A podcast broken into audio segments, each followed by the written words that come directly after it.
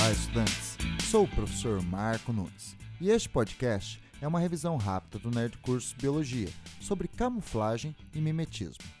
A relação presa-predador é responsável por mudanças evolutivas nos membros das populações, selecionando as presas mais aptas em fugir dos predadores e os predadores mais aptos a se aproximar das presas.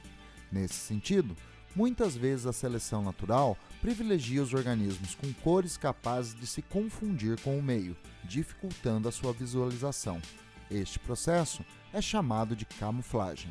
Ela explica a predominância da cor branca na pelagem e plumagem de mamíferos e aves que vivem em regiões polares, onde predomina na paisagem a cor branca da neve.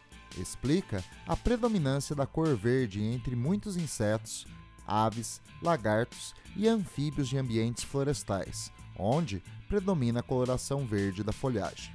Cuidado, não confunda a camuflagem com outro processo, o mimetismo.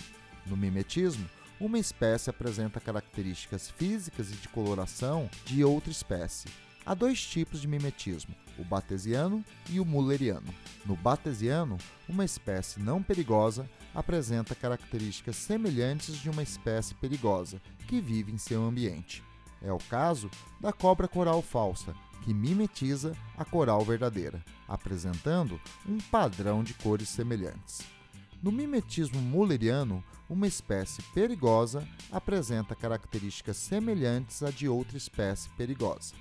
É o caso de muitas espécies de borboletas que são semelhantes em formas e cores à tóxica borboleta monarca. Quando uma ave se alimenta de uma dessas borboletas e passa mal, evita comer outras borboletas semelhantes.